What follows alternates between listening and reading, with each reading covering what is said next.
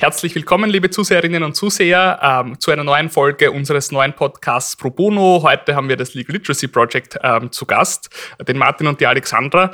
Ähm, wie ihr wisst, beim Pro, äh, Pro Bono Podcast geht es ja darum, dass wir Organisationen ähm, vorstellen, die ehrenamtlich vor allem ähm, Studierenden eine Möglichkeit geben, äh, sich zu engagieren, vielleicht ein bisschen Erfahrung zu sammeln. Wir freuen uns, dass ihr heute gekommen seid. Ähm, der Martin ist Präsident des Legal Literacy Project seit kurzem, die Alexandra ist Vizepräsidentin. Ähm, danke fürs Kommen. Wollt ihr euch vielleicht mal selbst vorstellen? Äh, ja, vielen Dank für die Einladung. Also es freut mich sehr, dass wir das äh, LLP Wien heute vorstellen dürfen. Ähm, ja, also ich bin Martin. Äh, ich bin selber seit jetzt mittlerweile drei, guten drei Jahren beim LLP Wien dabei.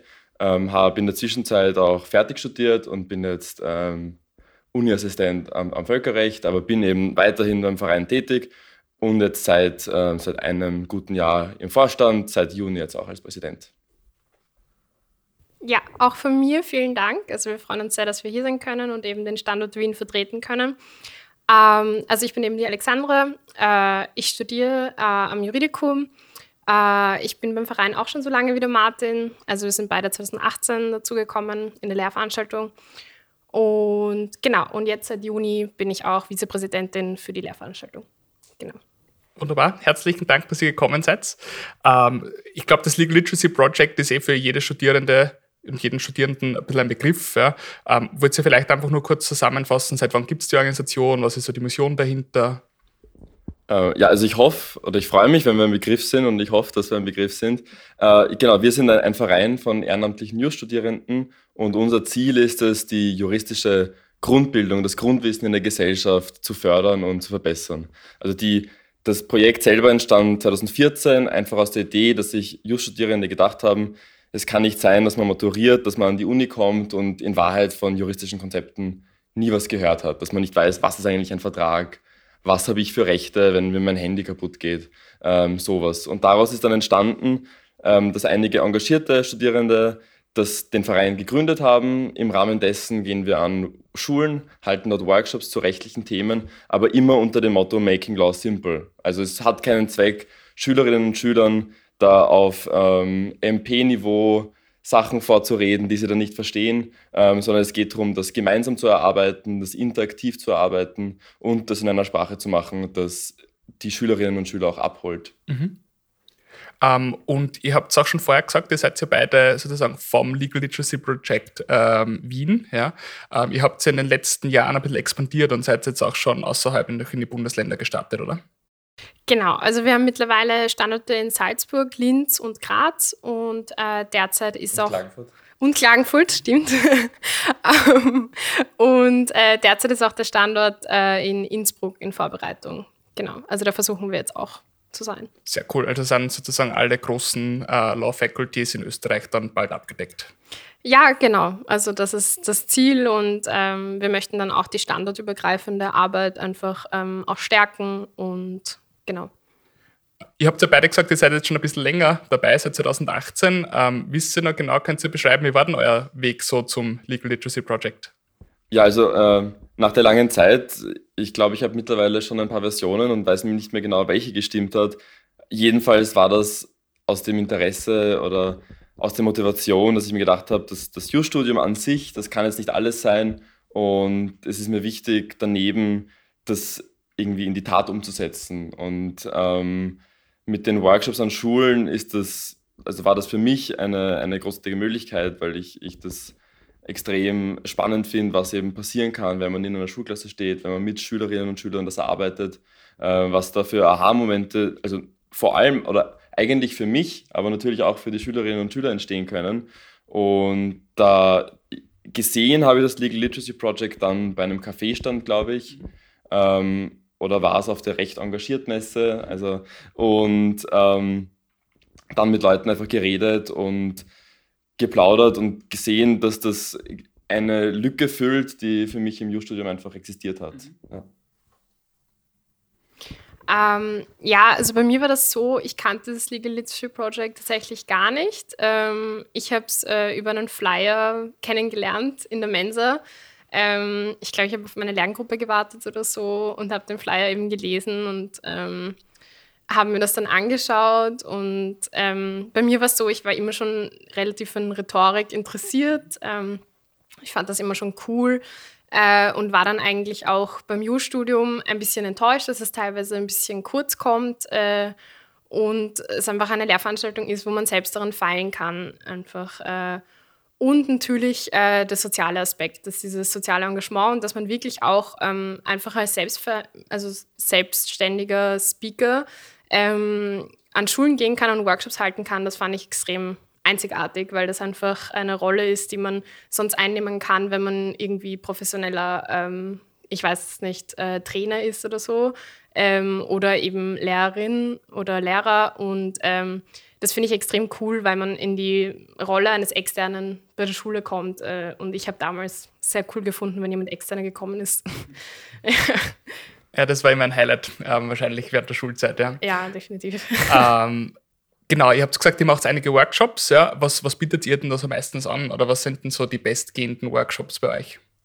Also die, es gibt schon ein, also wir, ja, wir haben eine große Bandbreite an Workshops und dann gibt es aber schon ein paar Workshops, die besonders gut laufen, die viel gebucht sind. Also ähm, das sind zum Beispiel Cybermobbing und Jugendliche im Strafrecht.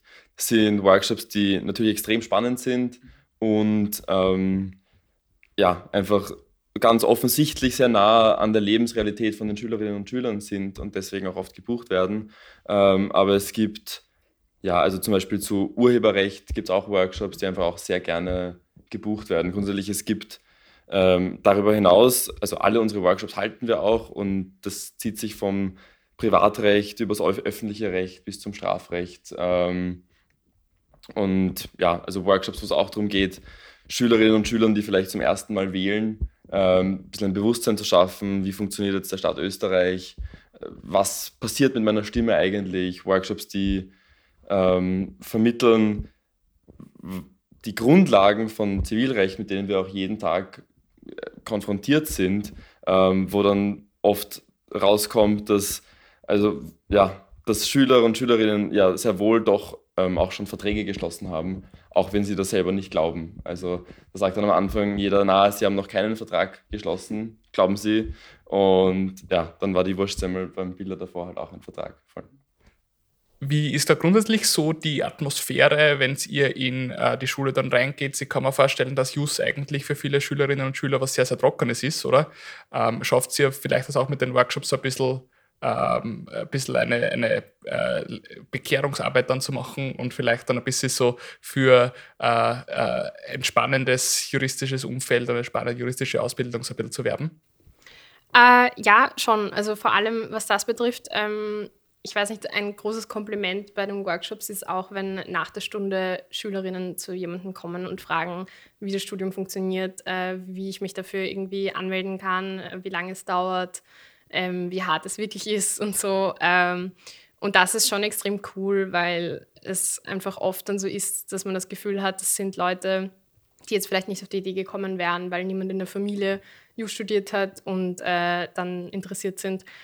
Und was zur Bewusstseinsbildung auch in, ähm, betrifft, ähm, ist vor allem eben die Strafmündigkeit ähm, eine Sache, die sehr überraschend ist für Schülerinnen. Also ähm, gerade im Alter von 16 Jahren sind sich viele nicht bewusst, dass sie eigentlich schon unter Strafrecht fallen und dass nicht alles äh, irgendwie konsequenzlos ist, was sie machen. Ähm, wobei man auch sagen muss, man muss dann oft ein bisschen, ich sage mal, die Schülerinnen einfangen, weil viele halt auch äh, Serien kennen und die Serien sind eigentlich immer amerikanische Serien.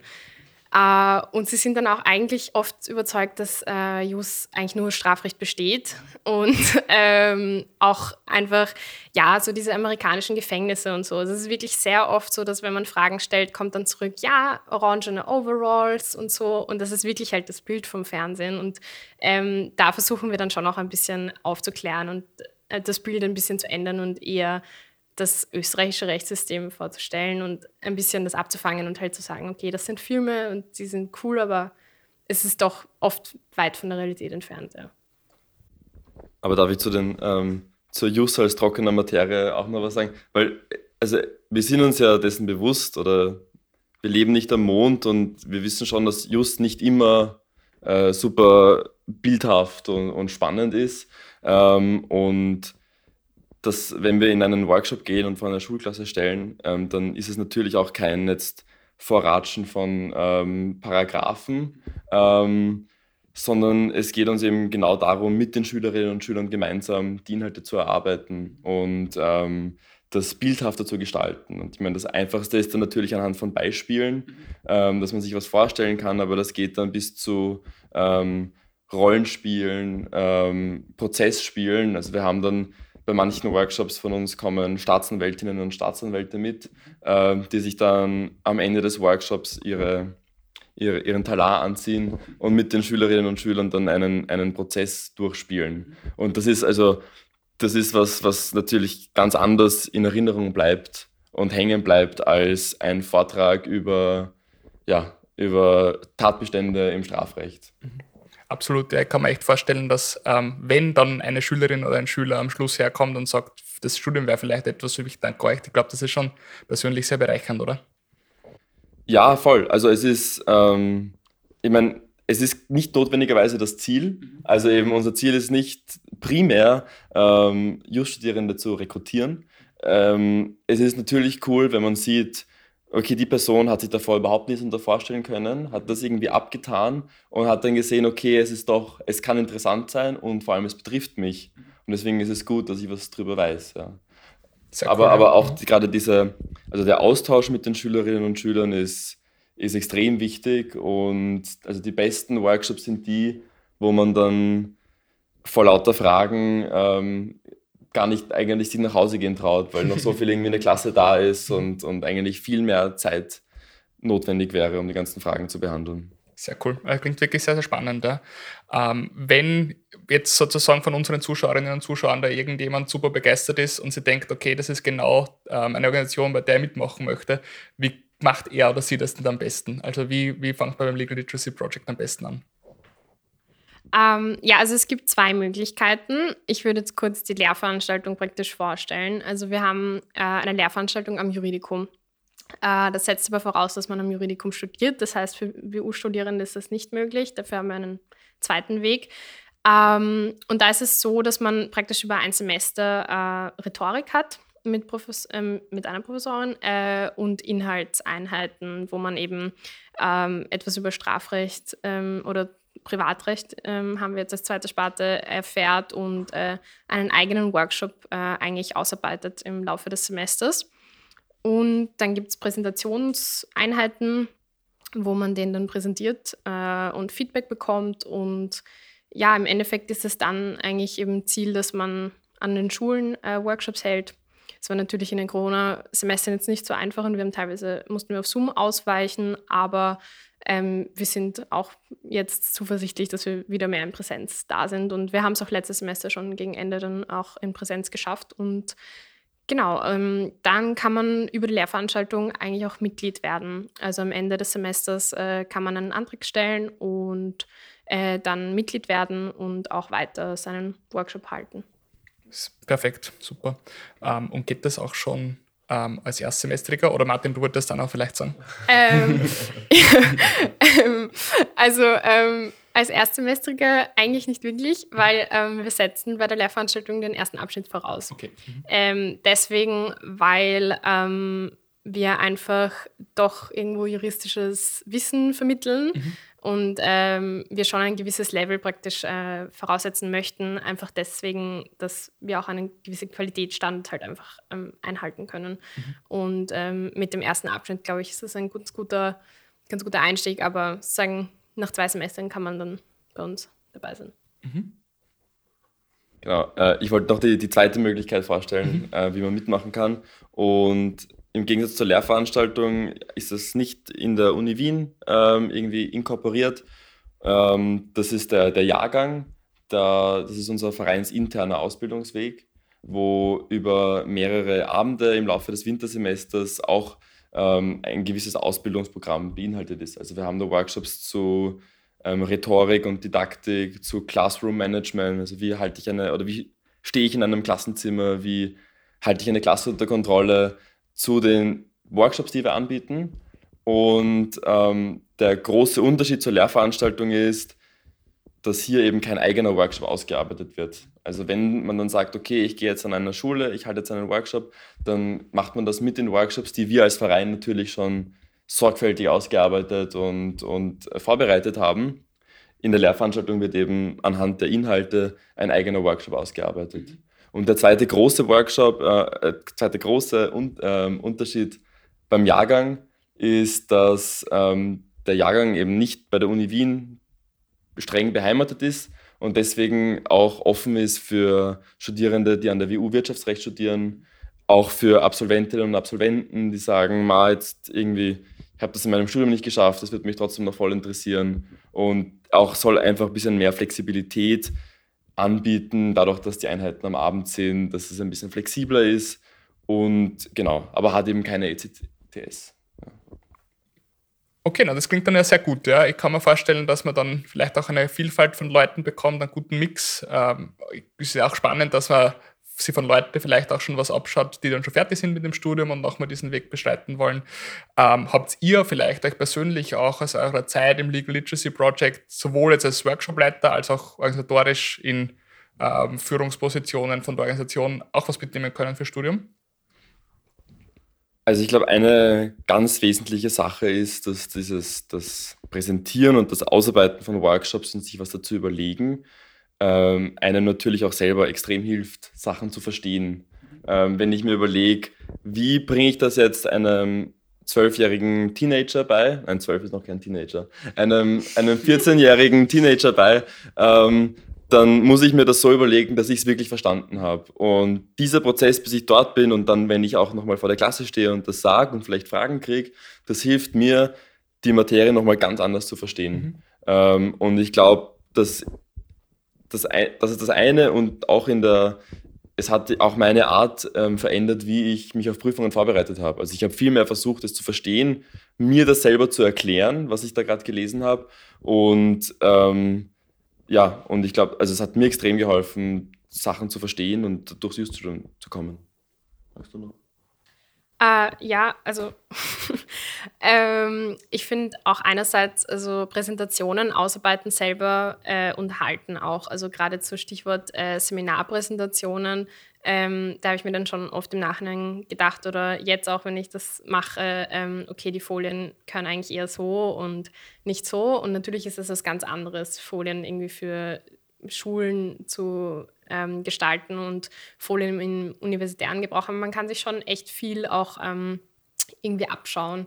Und ähm, auch zum Beispiel, was so Rhetorik betrifft, äh, vor mündlichen Prüfungen. Also einfach, dass viel ausmacht, wie man sich auch präsentiert oder wie, wie man Sachen sagt. Natürlich muss man es auch können, ja, ist klar. Aber ähm, das ist schon auch ein großer Teil. Und ähm, was ich auch finde, was man da nicht vergessen darf, ist, dass wir Juristinnen äh, schon oft in einer Rolle landen, wo wir ähm, sehr oft mit Nichtjuristen arbeiten und denen äh, zum Beispiel erklären, wie das jetzt zu sehen ist oder Schulungen oder wie auch immer im Unternehmensbereich zum Beispiel. Und da ist dieses Skill schon extrem hilfreich. Ich meine, natürlich äh, irgendwie legt man das dann um auf Erwachsene, aber es ist schon trotzdem auch ähnlich, weil einfach gewisse Sachen, die wir irgendwie voraussetzen als Wissen, ähm, sind halt einfach kein Wissen für Leute, die keine juristische Ausbildung absolviert haben. Und das ist äh, das ist, finde ich, für mich eigentlich das, was ich am allermeisten daraus gelernt habe, ja. Und also zu dem, weil ich finde es immer witzig, wenn man sagt, also natürlich ist das ja natürlich etwas anderes, für eine Schulklasse einen Workshop zu halten oder Folien zu machen oder für eine Seminararbeitspräsentation. Und in Wahrheit, so viel ist gar nicht dazwischen. Also natürlich, man muss es vielleicht nicht so bildhaft machen, man muss jetzt keine Cartoons draufgeben für eine Seminararbeitspräsentation. Kann man. Ähm, aber, aber es hat genauso wenig Zweck, ähm, 20 Bullet Points auf eine PowerPoint-Folie zu hauen. Ähm, und wenn man sich mal überlegt, wie man es vor einer Schulklasse präsentiert, dann diese Überlegungen fließen auch immer ein ähm, in, in das weitere Leben. Ja. Und eine ganz essentielle Sache, die, also an der ich, von der ich extrem profitiert habe und die wir auch nicht vergessen sollten, ist, ähm, dass mein, mittlerweile haben wir aktiv über 100 Speaker dabei beim Legal Literacy Project und das ist eine sehr aktive Community.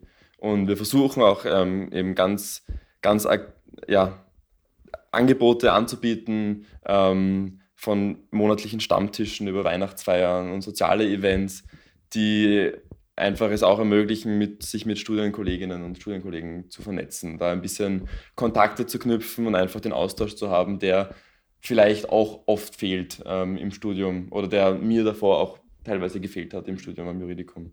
Genau. Absolut. Ich kann, kann mir vorstellen, dass es cool, wenn man so eine Peer Group hat, die dann ähnlich tickt. Ja, mhm. ähm, ja vielen herzlichen Dank. Ich hoffe, ähm, wir haben ein bisschen Interesse wecken können ähm, für unsere Zuseherinnen und Zuseher. Äh, danke, dass ihr da wart. Ich hätte vielleicht noch eine kurze Abschlussfrage an euch. Ja, ähm, als spezielles Format, falls ihr jetzt sagen würdet, ihr habt neben dem Studium oder neben der Arbeit, neben ähm, euren sonstigen, ehrenamtlichen ähm, Engagement noch Zeit für eine weitere Tätigkeit? Welche Organisation oder was würde euch so interessieren? Was würdet ihr noch machen? Äh, ja, also ich glaube, muss ich jetzt aufpassen, was ich sage, aber, aber ähm, wenn ich nicht das Legal Literacy Project gefunden hätte oder wenn es es nicht gegeben hätte, dann äh, bin ich mir sehr sicher, dass ich die frei gewordene Zeit dann in, die, in sowas wie die Law Clinics investiert hätte, ähm, weil es für mich einfach auch ein großartiges Projekt ist, ähm, das Studierenden ermöglicht, nicht immer nur zu lernen und äh, in der Theorie zu leben, sondern das auch in die Praxis umzusetzen. Ähm, und voll, also ich bin sehr froh, dass es die gibt und ja, ich sehe ich seh sie auch nicht als Konkurrenz, sondern einfach als, es ist gut und, und extrem wichtig, dass es uns alle gibt. Voll. Ähm, ja, ich glaube, was, was ähm, ich auch sehr spannend finde, das ist jetzt vielleicht nicht ganz im Studium, aber eher danach, ähm, ist Teach for Austria zum Beispiel. Ähm, die haben auch ein ähnliches, also ähnlich würde ich jetzt nicht sagen, aber ähm, also das ist ja so, dass man dort ähm, an sogenannte Brennpunktschulen geht äh, und dort praktisch unterrichtet. eigentlich, ich glaube, zwei Jahre insgesamt dauert es mit Ausbildung und alles. das finde ich zum Beispiel ist auch eine extrem coole Organisation, aber ähm, ja, die setzen einen universitären Abschluss voraus. Also ist eher etwas für danach, aber das ist etwas, was ich ähm, ja, mir auch immer im Hinterkopf behalten würde, sage ich mal. Sehr cool. Ähm, liebe Alexandra, lieber Martin, ähm, vielen herzlichen Dank, dass ihr da wart. Ähm, ich hoffe, es hat euch jetzt Spaß gemacht, mir auf jeden Fall schon. Ähm, das war's mit unserer Podcast-Folge von Pro Bono. Vielen Dank fürs Kommen. Dankeschön. Vielen Dank für die Einladung.